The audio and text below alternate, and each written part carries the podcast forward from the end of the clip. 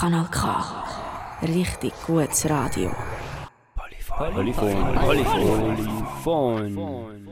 Hallo und herzlich willkommen, ihr da draußen an den Empfangsgeräten, zu einer weiteren Folge Polyphon, der Sendung, die die Welt vom Kopf auf die Füße stellt. Im heutigen Polyphon geht es um eine Abstimmung in der Schweiz. Wer nämlich, im Gegensatz zu mir, über einen roten Pass verfügt, darf am 15. Mai darüber entscheiden, ob die Schweiz jährlich 61 Millionen Franken ausgeben soll, um die europäischen Außengrenzen noch besser abzuschotten. Konkret stimmen die Stimmberechtigten am 15. Mai über die Beteiligung der Schweiz am Ausbau der europäischen Grenzagentur Frontex ab. Bis 2027 soll Frontex über ein Budget von 11 Milliarden Euro und über ein stehendes Heer von 10.000 Grenzpolizistinnen und Grenzpolizisten verfügen. Falls die Menschen mit Schweizer Pass Ja sagen, erhält Frontex von der offiziellen Schweiz besagte 61 Millionen Franken pro Jahr. Zudem würde die Schweiz, die sich ja oft gern als neutral darstellt, der Grenzagentur Frontex noch mehr Grenzpolizistinnen und Grenzpolizisten zur Verfügung stellen, als sie es bisher bereits tut. Abgestimmt wird, weil Aktivistinnen und Aktivisten innerhalb dreier Monate gegen den betreffenden Parlamentsentscheid 50.000 Unterschriften sammelten. Gültig sind leider nur Unterschriften von Menschen mit Schweizer Pass, aber das Referendum gegen die Beteiligung der Schweiz am Frontex-Ausbau ist dennoch zustande gekommen. Und deshalb kommt es nun am 15. Mai zu dieser Abstimmung. Von Anfang an mit dabei war das Migrant Solidarity Network. Said Farkandeh ist aktiv im MSN und erklärt den Widerstand der Gruppe gegen Frontex. Kennst du Frontex schon? Das ist die Grenzschutzagentur von Europa. Sie bewacht die europäische Grenze. Dazu braucht sie Grenzpolizei, Waffen und Überwachungskameras. Sie will bis im Jahr 2027 10.000 Grenzpolizisten Polizistinnen einsetzen. Und die Schweiz gibt dafür 61 Millionen Franken an Frontex. Jeder Mensch hat das Recht, ein Asylgesuch zu stellen. Das ist ein Menschenrecht. Die Frontex schaut aber weg, wenn Menschen auf der Flucht diese Hilfe brauchen oder wenn Menschen in Europa kein Asylgesuch stellen dürfen. Zum Beispiel wenn die nationale Polizei von Griechenland oder Kroatien illegale Pushbacks machen. Die Polizei nehmen den Leuten auf der Flucht das Handy, Geld und Kleider weg und schlagen sie. Die Frontex schaut da weg. Auch die Frontex selber ist beteiligt an illegalen Pushbacks, da sie beispielsweise Boote mit geflüchteten Menschen im Mittelmeer wieder der libyschen Küstenwache übergibt, ohne dass die Menschen ein Asylgesuch stellen konnten. Frontex mehr Geld zu geben bedeutet, dass es mehr Gewalt an der Grenze gibt. Deshalb muss das Referendum unterstützt werden. Wenn du das Referendum nicht unterstützt, hilfst du automatisch Frontex. Und damit machst du die Grenzen für Menschen auf Flucht zu. Carola Rakete, die ehemalige Kapitänin des Seenotrettungsschiffes Sea-Watch, findet es ebenfalls sehr wichtig, dass nicht nur im Mittelmeer, sondern auch im Herzen der Festung Europas etwas gegen Frontex unternommen wird. Hallo, ich bin Carola und ich möchte euch sagen, warum die Schweiz sich auf keinen Fall weiter an Frontex-Einsätzen beteiligen sollte. Im zentralen Mittelmeer ist es zum Beispiel so, dass Frontex gar keine eigenen Schiffe mehr hat. Auch die europäische Marine hat dort keine Schiffe mehr. Stattdessen hat Frontex Luftaufklärungsflugzeuge, die dort herumfliegen und die Daten dann direkt an die libysche Küstenwache weitergeben. Ein Schiff europäischer Flagge dürfte niemals Menschen nach Libyen zurückbringen, weil die Umstände dort so katastrophal sind und Migranten und Refugees einfach so schweren Menschenrechtsverletzungen ausgesetzt sind. Jetzt ist es so, dass Frontex einfach die Daten der libyschen Küstenwache gibt, die diese Menschen dann teilweise auch aus der maltesischen Such- und Rettungszone zurückschleppt. Allein in diesem Jahr haben der Spiegel, ARD Monitor und die französische Zeitung Libération davon 20 Fälle veröffentlicht. Der Chef der Grenzschutzagentur Frontex, Legerie, lügt regelmäßig im Europäischen Parlament darüber, was seine Agentur tut und wie viel sie über diese Menschenrechtsverletzungen weiß, unter anderem auch in der Ägäis. Wenn also die Schweiz daran nicht beteiligt sein möchte, dass mit Hilfe von Frontex Menschen regelmäßig und systematisch nach Libyen zurückgeführt werden, wo ihnen Folter, Kidnapping, sexuelle Gewalt und vieles weitere drohen, dann muss sich die Schweiz dringend aus Frontex zurückziehen. Sich aus Frontex zurückziehen, Frontex überwinden und stattdessen die Bewegungsfreiheit auf alle ausweiten, statt wie bisher nur auf wenige Europäerinnen und Europäer.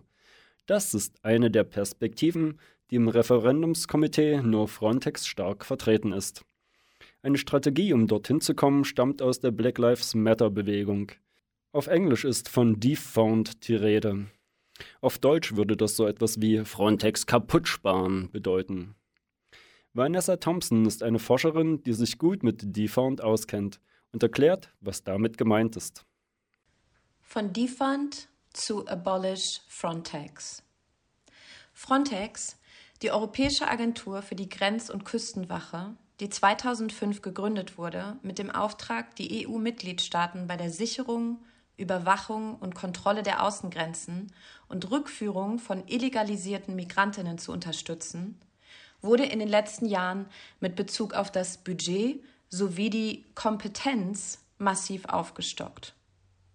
Für den Zeitraum 2021 bis 2027 soll das Budget von Frontex auf 11 Milliarden erhöht und eine Reserve von 10.000 Grenzschutzbeamtinnen aufgebaut werden.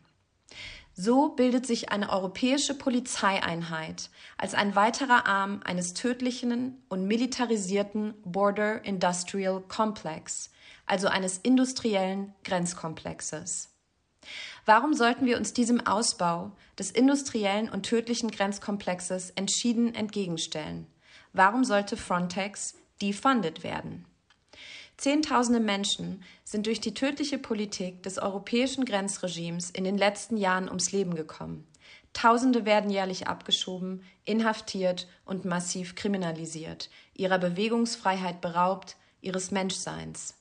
Achille Mbembe führt dafür den Begriff der Nekropolitik ein, einer Todespolitik.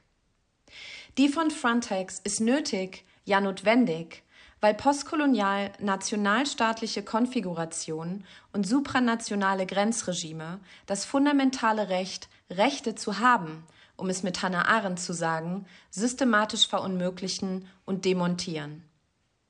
Die fand eine Forderung, die besonders durch die globalen Black Lives Matter Proteste aus dem letzten Sommer an politischer Aufmerksamkeit gewonnen hat, meint dabei zum einen Ressourcen, also finanzielle, politische, aber auch imaginäre, aus Institutionen staatlicher und supranationaler Gewalt, also wie auch Frontex, abzuziehen und in Institutionen und Strukturen der radikalen gesellschaftlichen Teilhabe, also wie beispielsweise sozialen Wohnungsbau, Gesundheitsversorgung, dekolonialer Bildung und Strukturen der Unterstützung für alle zu investieren. Es geht also darum, Institutionen und Strukturen der Gewalt abzubauen und Strukturen der radikalen gesellschaftlichen Teilhabe für alle und über Staatsbürgerinnenschaft hinaus auszubauen und zu stärken. Dies beinhaltet unter anderem die Entkriminalisierung von Armut, die Entkriminalisierung von Migration und eine Ermöglichung des Bewegungsrechtes für alle, der Ermöglichung des Rechtes zu bleiben sowie zu gehen und dem Zugang zu gesellschaftlicher Teilhabe. Damit ist die Fund Teil von abolitionistischer Politik im Sinne eines Zurückdrängens und Abbauens von Strafregimen und Institutionen wie Lagern, Gefängnissen, Polizeien und weiteren Institutionen staatlicher und extralegaler Gewalt. Abolitionismus bedeutet dabei aber nicht einfach die Abschaffung von gewaltförmigen und strafenden Institutionen, sondern die kreative Entwicklung neuer und radikal demokratischer Institutionen und Strukturen sozialer Gerechtigkeit. Ausgehend von den Kämpfen gegen Versklavung und den Kolonialismus geht es bei Abolitionismus jedoch auch um die radikale Transformation unserer gesellschaftlichen Lebens-, Beziehungs- und Produktionsweisen.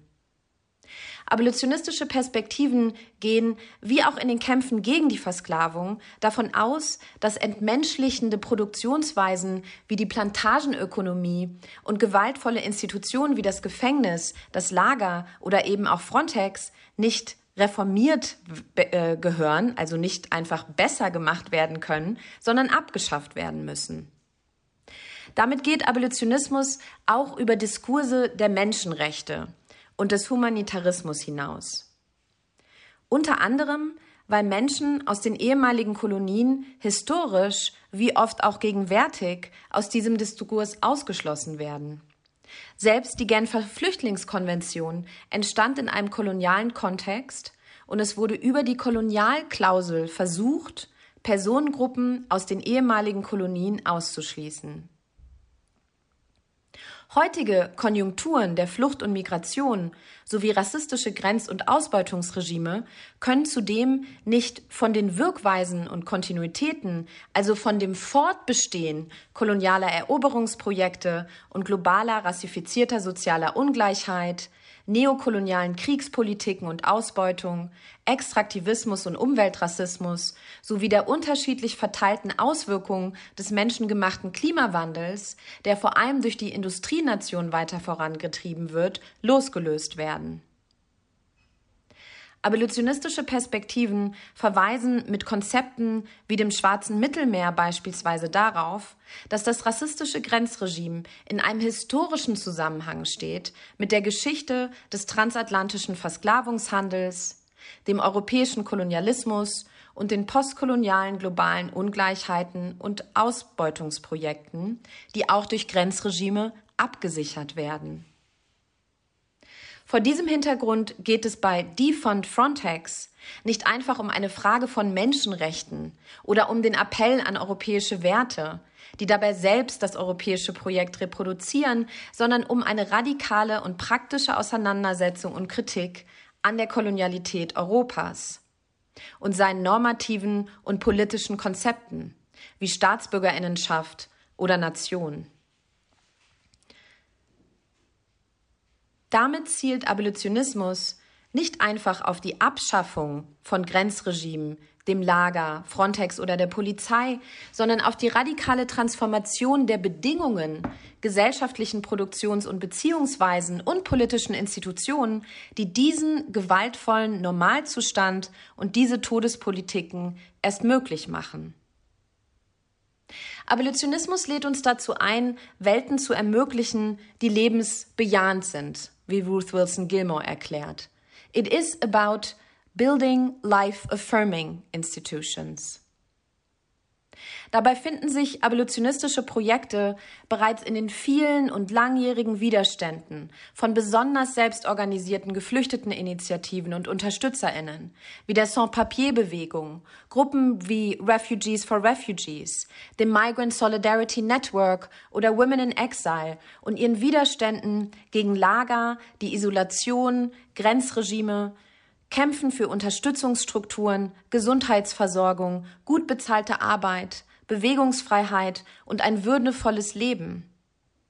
Abolitionismus findet damit im Kleinen jeden Tag statt. Als Angela Davis im Jahre 2015 auf gemeinsame aktivistische Einladung nach Berlin kam, um aktivistische Gruppen zu treffen, erklärte sie nach ihrem Besuch in der damals von geflüchteten Personen besetzten Olauer Schule, dass die Refugee-Bewegung die Bewegung des 21. Jahrhunderts sei, da sie die grundlegenden Kämpfe unserer Zeit gegen verschränkte Todespolitiken zusammenbringt und erlaubt, Welten neu und für alle zu, zu schaffen. Sie verweist in diesem Zusammenhang auf die internationalen Formationen der Refugee Movements und besonders auf die Kämpfe mehrfach marginalisierter geflüchteter Personen, also geflüchteter Frauen und geflüchteter nicht-binärer und Transpersonen, auf ihre verschränkten Forderungen nach Bewegungsfreiheit, das Recht auf Wohnen, Zugang zu medizinischer Versorgung, die Infragestellung nationaler Grenzen und nationaler Zugehörigkeiten und die Verknüpfung von sozialer Wohlfahrt mit dem Nationalstaat, und seinen rassistischen und vergeschlechtlichten Ausschlussprozesse. Die Forderung nach einem guten Leben, gegen vergeschlechtlichte interpersonelle und staatliche Gewalt und gegen die Reproduktion von Versicherheitlichung und gegen die Reproduktion von vergeschlechtlichten Ausbeutungsverhältnissen, den Ausbau von Regimen der Versicherheitlichung, die Kritik an bis heute nachwirkenden kolonialen Strukturen und Politiken des Krieges und der Enteignung. Kämpfe um soziale, politische, ökologische und reproduktive Gerechtigkeit und Umverteilung und gegen die Reproduktion von Menschen als überflüssig. Also Davis hat ganz gut deutlich gemacht, dass alle diese Kämpfe in den Widerständen von besonders geflüchteten Menschen zu finden sind und hat praktisch deswegen die Kämpfe der Refugees und Migrantinnen als die Bewegung des 21. Jahrhunderts ähm, bezeichnet für eine neue Welt, in der alle sein und leben können. Abolish Frontex ist damit Teil der Bedingungen für eine lebensbejahende Welt, die auch der postkolonialen Verantwortung gerecht wird. Unterstützt das Referendum No Frontex. What situation? Things out of control. Refugees have to leave and go. Thousand people waiting in a row. Rockabye says so. Come in. 70 Jahre sind zu wenig und zu viel. Wir wollten anders sein, noch Zeit verwischt das Ziel. Das Leben macht uns härter, nimmt uns mit Gefühl. Heute ist ein Flüchtling nicht mehr Mensch, sondern zu viel. Wir bauen Mauern und lauern, es keiner kommt. Wir führen Krieg und wollten aus in fremden Land. Wir schotten uns ab, doch die Antwort kommt doch prompt. Wer weiß, vielleicht sind wir schon morgen wieder dran zu gehen, zu fliehen verlassen, umherzuziehen. Weit weg, weit fort, Refugee am Nord.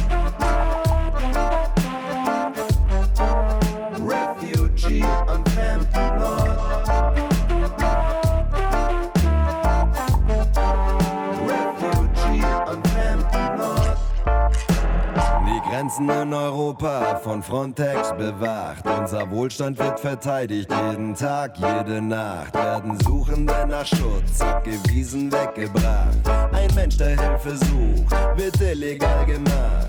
Asylbewerber, Flüchtlinge, Migranten nennt man sie. Die Not treibt jeden weg. Repression, Hunger, Krieg. Die Geschichte in Europa sang doch dasselbe Lied. Doch das ist lange her, uns geht es gut, wie man sieht. Patrouillen werden verstärkt, Gefangene inhaftiert. Um jeden Preis wird die Zuwanderung blockiert. Eine Armee aus Polizei, Grenzschutz und Militär. Menschen auf der Flucht, ertrinken im Mittelmeer. Hast du nichts zu verlieren, setzt du dein Leben ein, um nach einer Tortur dem Leben näher zu sein. Wenn dir deine Heimat sagt, hier kannst du nicht überleben, so bleibt dir letzten Endes nichts anderes übrig als zu gehen. zu fliehen, verlassen, umherzuziehen. Weit weg, weit fort, Refugee am fremden Nord.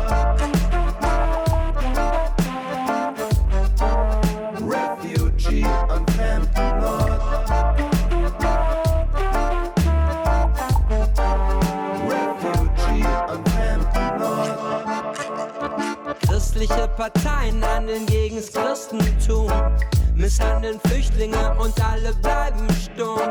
Frontex ist Mahnmal für die Genfer Konvention, Neosklaverei für Motorola und iPhone. Hungerstreik, weil die Politik versagt. Asylgesetz verschlimmert, weil das Volk sie nicht mehr mag. Wir bauen Bomben, doch wollen die Opfer hier nicht sehen. Flüchtling ist nicht kriminell, sondern sucht nur einen Weg zu gehen. Zu fliehen, verlassen, umherzuziehen. Weit weg, weit fort, Refugee am fremden Nord. Zu fliehen, zu gehen,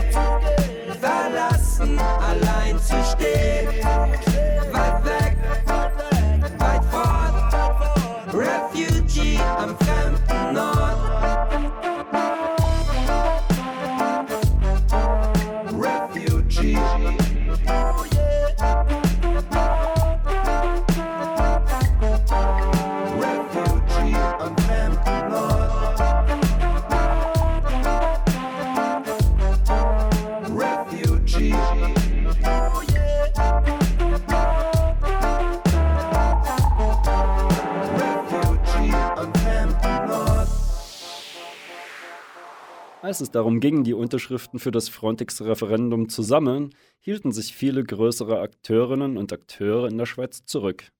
Die Gewerkschaften und die Flüchtlingshilfe empfahlen sogar, das Frontex-Budget einfach anzunehmen. Nun, da es am 15. Mai aber zu einer Abstimmung kommt, haben die Gewerkschaften ihre Meinung geändert und empfehlen ebenfalls Nein zu stimmen. Auch die Sozialdemokratische Partei ist nun motivierter, sich einzubringen. Die Präsidentin Matthäa Meyer sagte gegenüber der Zeitung Blick, was die SP tun würde, falls sich ein Nein zu Frontex an der Urne durchsetzen würde. Das Nein ist ein wichtiges Zeichen für, so, für eine solidarische Schweiz und das Nein ermöglicht auch eine Neuauflage für eine ausgewogene Vorlage, die eben nicht nur den Grenzschutz ausbaut, sondern auch endlich legale Fluchtmöglichkeiten schafft. Mit dem würde die Schweiz einen wichtigeren, höheren Beitrag leisten, würde mehr Geflüchtete aufnehmen und da bin ich davon überzeugt, dass das die europäischen Länder sehr würden begrüßen und in dem Sinn eben auch kein Problem mit Schengen gibt. Das Problem mit Schengen. Was meinte Matthäa Meyer von der SP damit? Schengen ist ein Abkommen, das es in etwa genauso lange gibt, wie es die EU gibt. Darin versprechen sich die Mitgliedstaaten, zu denen auch die Schweiz gehört, zusammenzuspannen, um die Außengrenzen dicht zu machen. Offiziell wird behauptet, die gemeinsam koordinierte und finanzierte Grenzgewalt inklusive gemeinsamen Datenbanken und Überwachungssystemen seien nötig, um Terror und Kriminalität zu verhindern. Zu Kriminalität zählt eben auch Flüchten. In der Welt von Frontex, Schengen und ihren Verfechterinnen und Verfechtern sind Migrantinnen und Flüchtende ein Risiko. Es sei deshalb total okay, sich gegen sie mit allen Mitteln zu wehren. Wohin das führt, zeigte sich jüngst an der polnischen Grenze zu Belarus, wo europäische Grenzpolizistinnen und Grenzpolizisten einen Quasi-Krieg gegen Flüchtende führten. Die gleiche Situation existiert aber auch schon seit längerem an der Grenze zur Türkei, wo zuletzt vor einigen Tagen zwölf Menschen erfroren sind, in der Ägäis, im Mittelmeer und neu, weil Frontex überall dicht macht, auch auf der Atlantikroute in Richtung der Kanaren. Die legalen Fluchtwege, die Matthäa Meyer und die SP vorschlagen, sind nur für wenige Migrantinnen und Migranten eine Lösung. Bei weitem nicht für alle oder noch nicht einmal für eine Mehrheit. Denn die SP möchte nur für politische Flüchtlinge legale Fluchtwege nach Europa schaffen. Klimaschäden Flüchtende und Arbeitsmigrantinnen und Migranten sind in den bisherigen Vorschlägen leider nicht berücksichtigt. Eine Perspektive, die alle Migrantinnen und Migranten mit einschließt, orientiert sich an der Bewegungsfreiheit für alle. Mig Royrope erklärt euch, was damit gemeint ist. Actuellement, une partie des citoyennes et citoyens du monde, par le hasard du lieu de naissance, dispose d'un passeport ou obtient sans difficulté le visa lui permettant de franchir aisément les frontières. L'autre partie de l'humanité est privée du droit à la mobilité internationale et se retrouve assignée à résidence ou obligée pour exercer la même liberté d'emprunter des routes de plus en plus dangereuses. D'une part, il y a celles et ceux qui sont qualifiés de touristes ou d'expatriés, et d'autre part, les personnes migrantes. Cette profonde inégalité s'est accrue à partir des années 90 avec l'instauration d'un espace européen de libre circulation qui s'est accompagné d'un renforcement des entraves à la mobilité pour les personnes originaires des pays hors Union européenne. Ces politiques sécuritaires, très coûteuses pour les États et contribuables, bénéficient aux trafiquants et à des sociétés privées. Pourtant, quand des personnes ont décidé de quitter leur pays, elles se saisissent de la liberté qu'on leur nie. Elles partent, y compris quand les frontières sont fermées, et dans ce cas au péril de leur vie. Si les personnes exilées pouvaient exercer pleinement leur droit à la mobilité internationale, partiellement reconnu par la Déclaration universelle des droits de l'homme, elles ne risqueraient plus leur vie en tentant de franchir les frontières. Les fortunes dépensées pour les politiques migratoires sécuritaires pourraient être utilisées pour accueillir et inclure les personnes exilées. Si l'émigration n'était plus contrôlée, elle ne générerait plus la peur d'un déferlement injustifié et instrumentalisé par des politiques racistes et néocolonialistes. La migration apparaîtrait comme un processus normal. Les exilés pourraient vivre dignement et librement dans les pays dans lesquels ils et elles ont choisi de résider et ou retourner dans leur pays d'origine. Cette vision est-elle une utopie Penser pouvoir empêcher les migrations dans un monde interconnecté et inégalitaire, voilà une illusion sécuritaire dont nous refusons les conséquences mortifères. La seule façon de mettre un terme à la migration dite irrégulière est de la rendre régulière. Au nom du principe d'égalité, exiger avec Migre-Europe la liberté de circulation et d'installation pour toutes et tous. Auf die Schweiz bezogen könnte die Bewegungsfreiheit für alle so etwas wie die Gleichbehandlung von Menschen aus Italien und Eritrea bedeuten. Klingt nicht verkehrt. Doch aktuell sind nicht viele davon überzeugt. Trotz der ganzen Grenzgewalt gegenüber nicht-europäischen Menschen und dem ganzen Elend und Sterben an den europäischen Außengrenzen wird das Schengener Abkommen wie etwas Heiliges verehrt. Da erstaunt es nicht, dass Karin Kedal-Suter, die das Frontex-Dossier unter sich hat, schlicht damit drohen kann, dass wer Nein zu Frontex sage, auch für den Austritt aus dem Schengen-Abkommen gerade stehen müsse. S'il y a un non à Frontex, c'est clair qu'on va devoir quitter l'espace Schengen-Dublin. Es gebe klare Spielregeln und Automatismen im Abkommen, wie jener, dass die Staaten nicht die Wahl hätten, ein Budget zurückzuweisen. Il y a un mécanisme qui est très clair et euh, il faut voir que Frontex est un, un pilier important euh, pour euh, l'Union européenne. Et puis deuxièmement, c'est un développement obligatoire à reprendre par un État associé comme la Suisse et si on ne le fait pas, il y a des conséquences. Ob die Schweiz wirklich bei einem Nein zu Frontex aus dem Schengen-Raum ausscheiden wird, wird derzeit noch kontrovers besprochen. Es wird sich zeigen. Entscheiden werden wohl nicht Paragraphen, sondern politische Kräfteverhältnisse. Fuck you, Frontex. Entgrenzung jetzt. Fuck you, Frontex. Entgrenzung jetzt, bis es euch zerfällt. Ich bin mir sicher,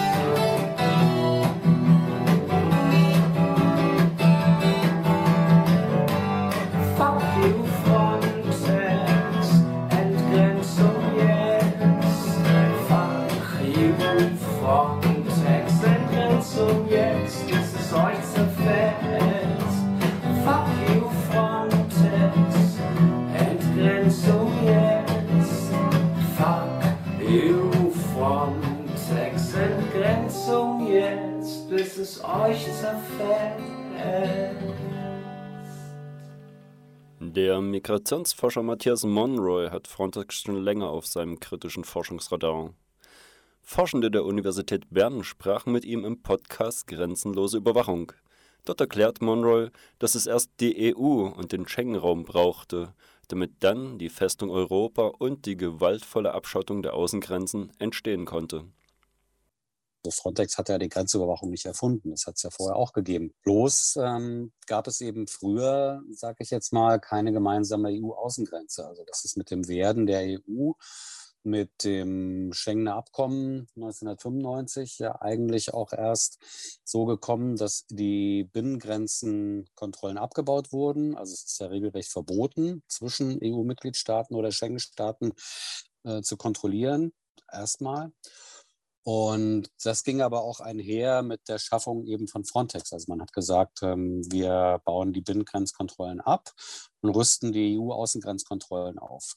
Und das heißt, die Verantwortung äh, ging ein bisschen von den Mitgliedstaaten weg, die halt quasi bestimmte Aufgaben eben auch an Frontex jetzt äh, delegieren können. Eigentlich ist die Grenzsicherung Sache des jeweiligen Nationalstaates.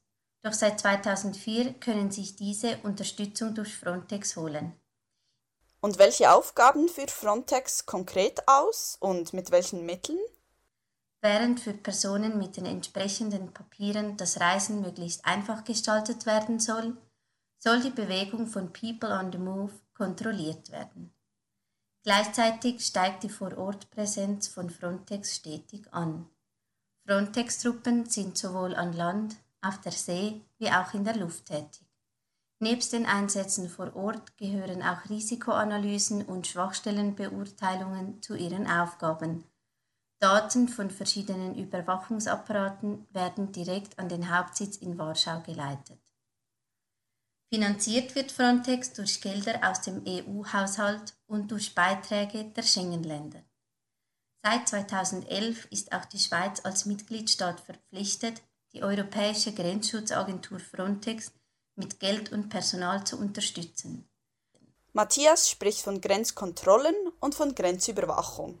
Ist das dasselbe? Wo ist jetzt Frontex genau aktiv? Oft wird das ja so in eins gesetzt, aber die Kontrolle und die Überwachung äh, der Grenzen ist ja ein Unterschied, weil die Grenzkontrolle erfolgt an den dafür zuständigen Punkten, wo man eine Außengrenze überschreiten darf. Im Flughafen zum Beispiel, ein Fährhafen, aber auch eben an Landgrenzen gibt es ja Grenzübergänge, an denen wird kontrolliert. Da ist Frontex äh, auch beteiligt an bestimmten Missionen. Und die Grenzüberwachung bezieht sich ja auf alle äh, EU-Außengrenzen, wo keine Übergänge sind, also wo Frontex dann quasi, was weiß ich, äh, mit, mit Missionen äh, an Land beobachtet äh, oder aus der Luft oder aus dem Weltall ähm, oder auch mit Risikoanalysen. Also Frontex äh, guckt ja sozusagen nicht nur, sondern Frontex liest auch. Frontex scannt das Internet. Es wird natürlich äh, automatisiert gemacht, also auch in Social Media Beobachtungen, äh, ob sich da irgendwelche äh, Hinweise ergeben. Frontex arbeitet in den Herkunftsländern von vielen Migrantinnen äh, auch mit Behörden zusammen, um quasi so Risikoanalysen äh, zu erstellen, die dann, also Frontex macht dann so Vorwarnberichte, also das sind ja alles so Möglichkeiten, ähm, die, die Außengrenzen äh, zu beobachten. Wann und wie greift denn Frontex ein? Also Frontex äh, wird angefragt, beispielsweise von Griechenland oder Italien. Die können sagen, wir haben hier ein äh, Migrationsproblem, wir brauchen, wir wollen jetzt hier eine, eine Frontex-Mission starten. Frontex kann das natürlich auch anbieten, aber Frontex muss eingeladen werden von einem Gaststaat. Frontex macht dann eine Abfrage in den Mitgliedstaaten, wer die benötigte Ausrüstung und Personal zur Verfügung stellen kann. Und dann wird halt geplant, wann es losgehen kann im Jahr darauf äh, beispielsweise. Und das ist ein Problem, was Frontex schon vor einigen Jahren benannt hat, dass sie halt gesagt haben, die zugesagte Ausrüstung oder Personal wird dann oft nicht äh, geliefert, also beigestellt, äh, weil zum Beispiel die Mitgliedstaaten das dann doch selber brauchen oder das Schiff in der Wartung ist äh, oder was auch immer. Ähm, und dann hat Frontex halt gesagt, dass sie deswegen eigene Ausrüstung und eigenes Personal brauchen. Aber grundsätzlich muss man für diese Frontex-Missionen eben wissen, dass das natürlich nicht ohne Einverständnis des sogenannten Gaststaates vonstatten gehen kann. Wobei man sagen muss, in der letzten Frontex-Verordnung war das tatsächlich in der Diskussion. Also ob nicht zum Beispiel der Rat, also in dem sich die Mitgliedstaaten organisieren, also die 27 im Moment Mitgliedstaaten, das sind die Innenministerien, die dort quasi zusammensitzen, ähm, also im Rat der, der, Europäischen Union im Bereich Justiz und Inneres. Und die hätten beschließen sollen, auch gegen den Willen eines Mitgliedstaates so einen Einsatz durchzuführen. Das hat sich aber nicht durchgesetzt. Wie können wir eigentlich wissen, was Frontex tut? Was Frontex tut, ist ja nicht geheim. Also Frontex ähm, äh, benutzt soziale Medien wie Twitter oder Instagram und schreibt Pressemitteilungen. Also man kann vieles eben auch nachvollziehen, was Frontex macht. Aber ähm, was in den einzelnen Missionen passiert, ähm, das ist dann schon mal ein bisschen schwieriger herauszufinden. Natürlich die Möglichkeit, über das EU-Parlament Anfragen zu stellen. Das Problem ist aber, dass Frontex die sehr lapidar beantwortet und übrigens dauern die drei Monate, diese Antworten. Und die sind auch relativ kurz. Also die Fragen dürfen nur relativ kurz sein. Das heißt, eine effektive Kontrolle kann man darüber gar nicht machen, weil man muss ja den, bei den Fragen in der Regel nochmal nachfassen. Also die, die Antwort ist dann ausweichend, dann muss man nochmal fragen, geh wieder drei Monate ins Land. Und dann ist die ganze Sache am Ende schon Geschichte, was man da jetzt äh, beispielsweise rausfinden will.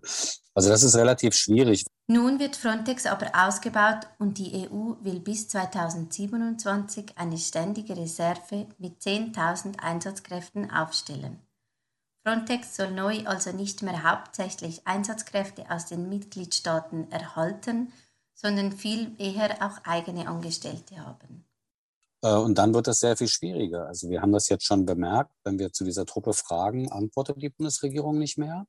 Also diese, ähm, ich sag mal, diese Möglichkeit der Kontrolle über nationale Parlamente, die fällt jetzt weg. Das ist ein bisschen ein Problem. Welche Überwachungstechniken stehen Frontex denn zur Verfügung? Also Frontex setzt ein, was es so gibt. Ähm, und äh, was es noch nicht gibt, beforscht Frontex. Also in so Land- oder Seemissionen sind das dann eben äh, ja die üblichen ähm, Kameras, Nachtsichtgeräte beispielsweise oder eben, äh, was weiß ich, Flugzeuge, ähm, Schiffe mit äh, dem einschlägigen Überwachungsgerät. Das ist jetzt vielleicht erstmal nichts Besonderes. Das ist also das, was Nationalstaaten eben an ihren Grenzen äh, auch machen. Bei Frontex werden auch Informationen von den Nationalstaaten zusammengeführt. Also es gibt dieses Eurosur-Netzwerk, äh, European Border Surveillance, äh, dafür steht die Abkürzung. Da werden also die ganzen Daten aus den Mitgliedstaaten gesammelt. Wenn sie relevant sind für Frontex, werden sie dahin geschickt.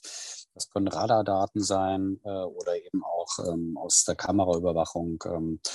Oder wenn Frontex Schiffe überwacht, dann strahlen die Schiffe ja immer über Funk ihre Position und noch so ein paar andere Daten ab. Das äh, nennt sich AIS.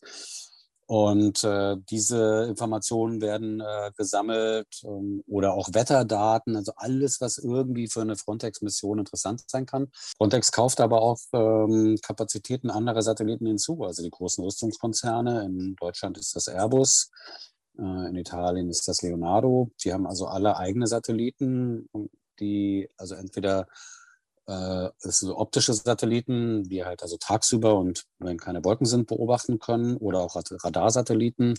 Und diese Bilder werden verkauft und Frontex kauft die auch. Also das ist so das reguläre Geschäft beispielsweise. Sehr verbreitet im Einsatz sind unbemannte Fluggeräte, besser bekannt als Drohnen. Sie können im Vergleich zu Flugzeugen sehr viel länger in der Luft bleiben, was eine länger andauernde Luftüberwachung ermöglicht. Äh, Drohnen ist jetzt sozusagen so der neueste Schrei. Also nachdem Frontex so einen Flugdienst aufgebaut hat, also eigene Maschinen chartert, also nicht mehr aus den Mitgliedstaaten äh, darauf angewiesen sein will, Flugzeuge zu kriegen, chartern die jetzt von privaten Firmen. So kleine Geschäftsflugzeuge sind das, ähm, an die Überwachungskameras gehängt werden und ähm, da werden dann die Grenzen abgeflogen, die Außengrenzen, wenn ein Mitgliedstaat das will. Ähm, und dieser Dienst wird jetzt ergänzt durch Drohnen. Sehr viel länger in der Luft bleiben können als Flugzeuge beispielsweise und diese Luftüberwachung wird deutlich zunehmen. Größere Drohnen werden zurzeit ausschließlich über dem Meer eingesetzt.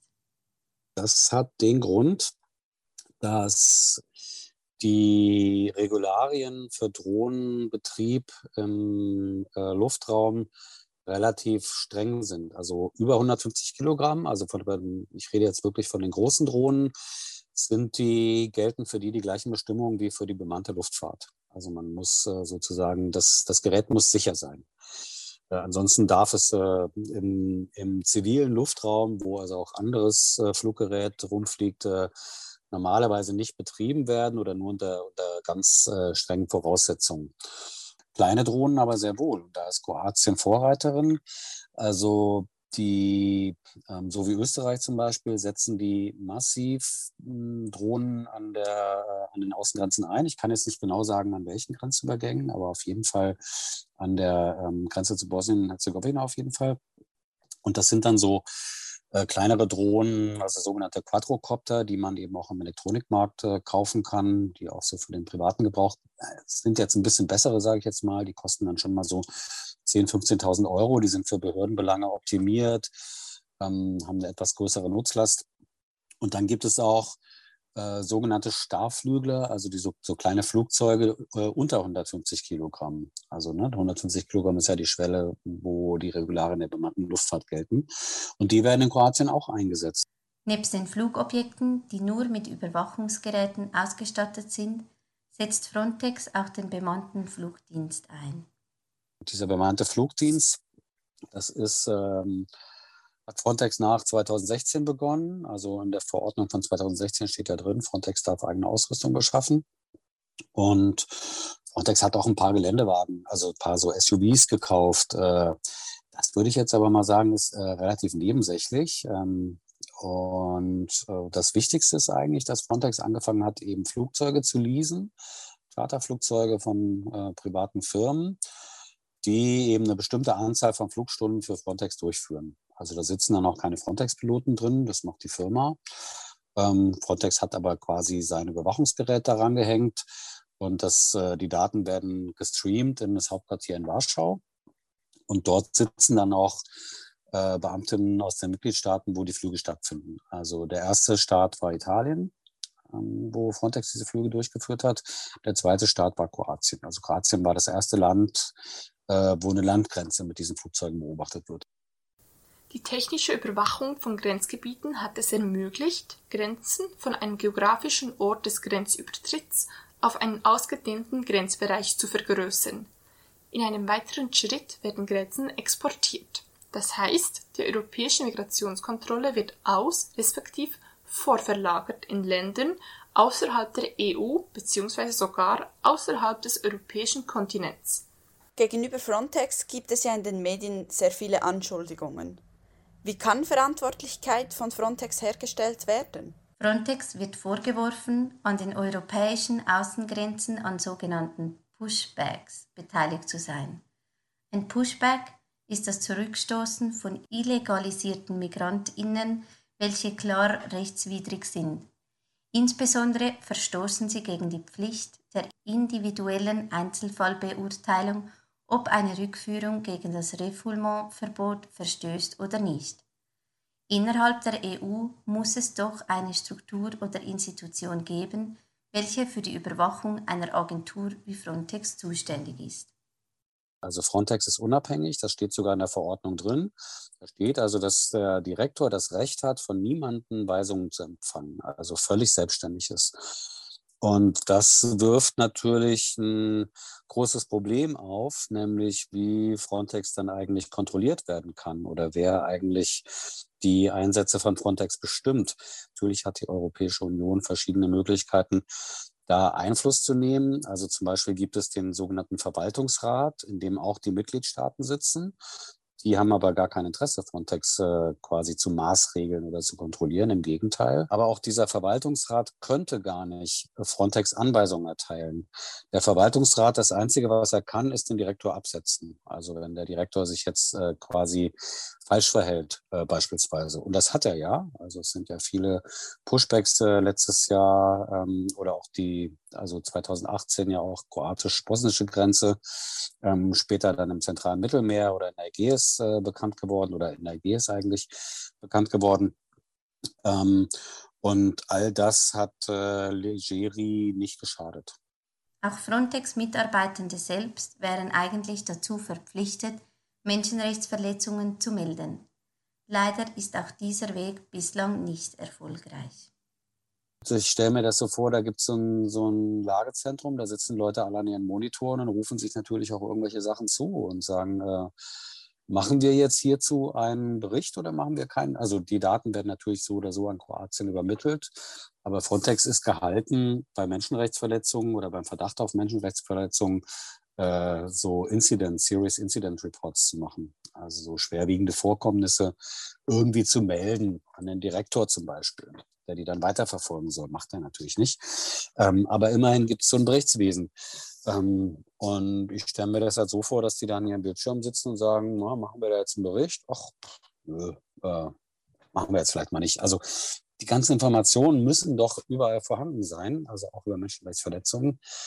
Aber ja, Ganz interessant finde ich halt äh, zum Beispiel den Frontex-Jahresbericht für 2018, wo der Frontex-Chef also genau diese Flüge beschreibt und sagt, wie viele Geflüchtete damit aufgespürt wurden. Also das sind, äh, ich weiß, ich habe es jetzt nicht ganz im Kopf, äh, ich Im ersten Jahr waren es 700, im zweiten Jahr 900 oder umgekehrt, so die, die Größenordnung. Ähm, und äh, dann sagt Legerie, erst durch unsere Flüge, also dieser Frontex Aerial Surveillance Service heißt das, FISS, erst durch unsere Flüge konnten die kroatischen Behörden aufmerksam gemacht werden, äh, also auf irreguläre Grenzübertritte und konnten äh, die dann stoppen. Also konnten die Leute aufgreifen. Nun werdet ihr ganz genau wissen, was 2018 noch so in äh, Kroatien äh, passiert ist, äh, nämlich die Pushbacks, die bekannt wurden. Also es gab ja Medien hier in Deutschland, war das zum Beispiel die Tagesschau, die dann äh, Originalmaterial bekommen hat. Ähm, äh, auch das äh, Border Violence Monitoring Network hat das online gestellt. Also ähm, heimliche Kameraaufnahmen, wie massenhaft Leute von kroatischen Grenzen über die Grenze geprügelt werden mit Pfefferspray, Hunden, also richtig brutal. Und wenn man dann den Frontex-Bericht liest und sagt, oh, unsere Luftaufklärung hat dafür gesorgt, dass die kroatischen Behörden irreguläre Grenzübertritte festgestellt haben, dann denkt man sich natürlich, hm, hat vielleicht erst der Frontex-Dienst auch dafür gesorgt, äh, also hat der Frontex-Dienst sozusagen die Pushbacks überhaupt erst möglich gemacht. Das war Matthias Monroy. Mit dem Migrationsforscher sprachen die Kolleginnen vom Podcast Grenzenlose Überwachung. Danke, dass wir hier Ausschnitte davon verwenden durften. Freedom, item, meet 'em, where's your freedom? This is a brand new freedom. Weed and the key. Weed and the key into life. Let's be them. We them smartphones don't be them.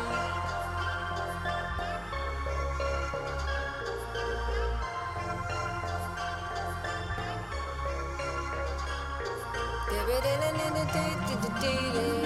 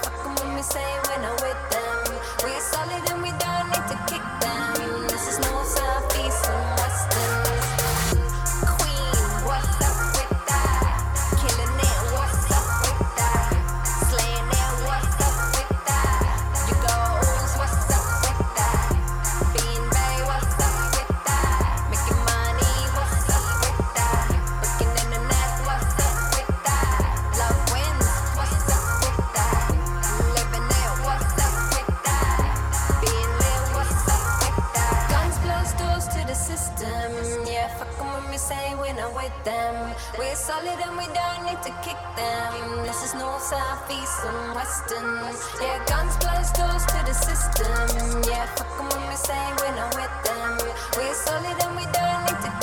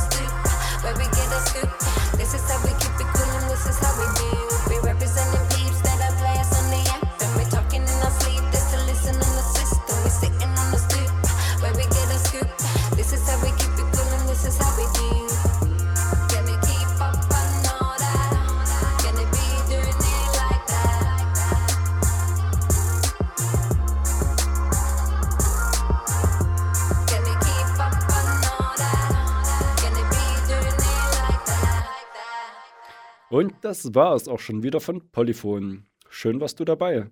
Mehr über nur Frontex und die Abstimmung in der Schweiz erfährst du unter frontex-referendum.ch. Viele Hintergrundinformationen gegen Frontex gibt es zudem unter abolishfrontex.org. Wenn du diese Sendung oder alle anderen Polyphon-Sendungen nachhören möchtest, findest du uns unter polyphon.org oder polyphon-rabe.ch. Uns gibt es in einem Monat wieder. Vielen Dank, warst du heute dabei und stimmst an meiner Stelle ab am 15. Mai. No Frontex, No Borders, Destroy Fortress Europe. Am Mikrofon für euch war der TomTom. Polyphon. Polyphon. Polyphon. Polyphon.